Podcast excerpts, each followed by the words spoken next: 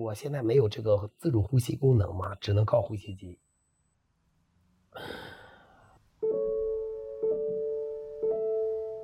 我受伤的那个位置影响到呼吸了，那个位置是直接插到这个气管里面的，做了气管切开，呼吸机的气自己就打到我的肺里去。因为我讲话是完全依靠这个呼吸机，他给我气我才能讲话。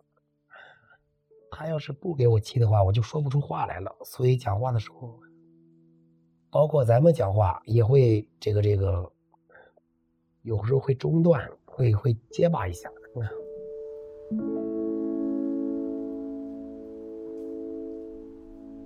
讲话的人叫朱明俊，大约七年前。曾是一名消防队员，因为朱明俊二十二岁那年，在一次进校园的消防演练中，从两米高的双杠上意外摔下，后颈着地，造成高位截瘫。现在作为心理咨询师，专门从事青少年心理咨询工作。医学目前没有说是脊髓损伤能重新站起来的，没有。头部以下就是完全没有知觉，呃，痛感会会有一点，但那种痛。